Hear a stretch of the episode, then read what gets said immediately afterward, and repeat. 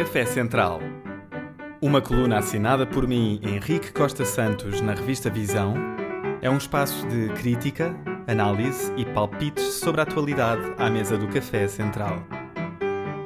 Agora em formato podcast e em todas as plataformas, com João Pedro Coelho ao piano e uma máquina de lavar roupa que toca Schubert.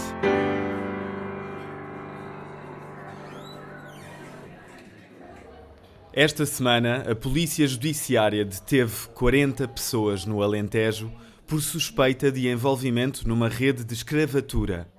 A mega operação nos conselhos de Beja e Cuba segue o rastro dos crimes de tráfico humano, associação criminosa e branqueamento de capitais.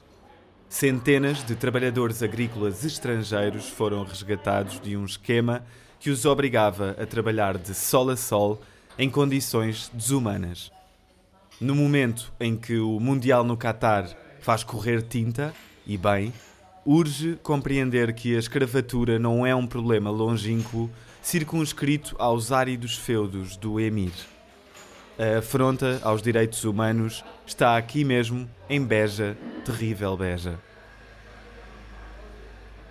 Tudo soa a uma história que já ouvimos. Há coisa de um ano, a opinião pública nacional viveu o costumeiro minuto de indignação perante a miséria dos trabalhadores migrantes em Odmira, os tais que colhem mirtilos para a nossa dose diária de antioxidantes. À época, escrevi sobre como o litoral alentejano só é idílico para alguns. Está visto que as planícies do interior também. O esquema funciona assim um capataz da rede criminosa recruta trabalhadores no estrangeiro, na sua maioria provenientes da Roménia, Moldávia, Índia, Paquistão, Senegal, Argélia, Marrocos, prometendo bons salários na agricultura em Portugal. Por cá, vende a empreitada de trabalho a um proprietário rural português. Aliciados pelo desejo de melhorar a sua vida, os migrantes vêm para Portugal muitas vezes endividando-se para pagar a viagem e são recebidos numa armadilha. A máfia apreende os passaportes, cativa os salários e mantém estas pessoas a trabalhar em regime de escravidão nos campos portugueses, sob ameaça de violência física. Vivem subnutridos e em condições miseráveis. Os donos dos campos alegam não saber de nada.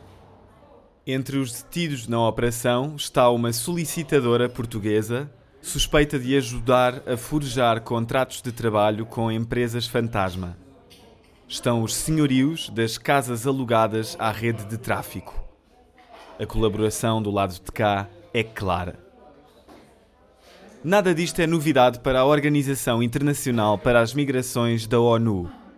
Em entrevista à Lusa, o chefe da missão da OIM, Vasco Malta, adiantou que a organização está há dois anos a alertar para a existência destas redes no Alentejo.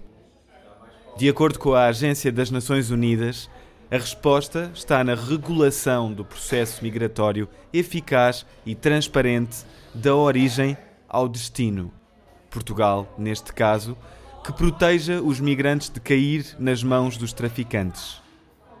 Só uma migração regulada, feita às claras, protegerá os cidadãos destas teias criminosas. Não basta desmantelar as redes a posteriori. O combate ao problema está na prevenção, na política migratória e na proteção laboral.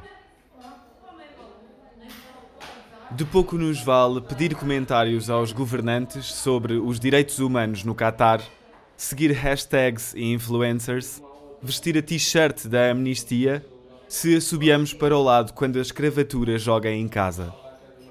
A defesa dos direitos fundamentais começa em Portugal, na garantia de proteção laboral e condições dignas para todos. Estamos longe disso.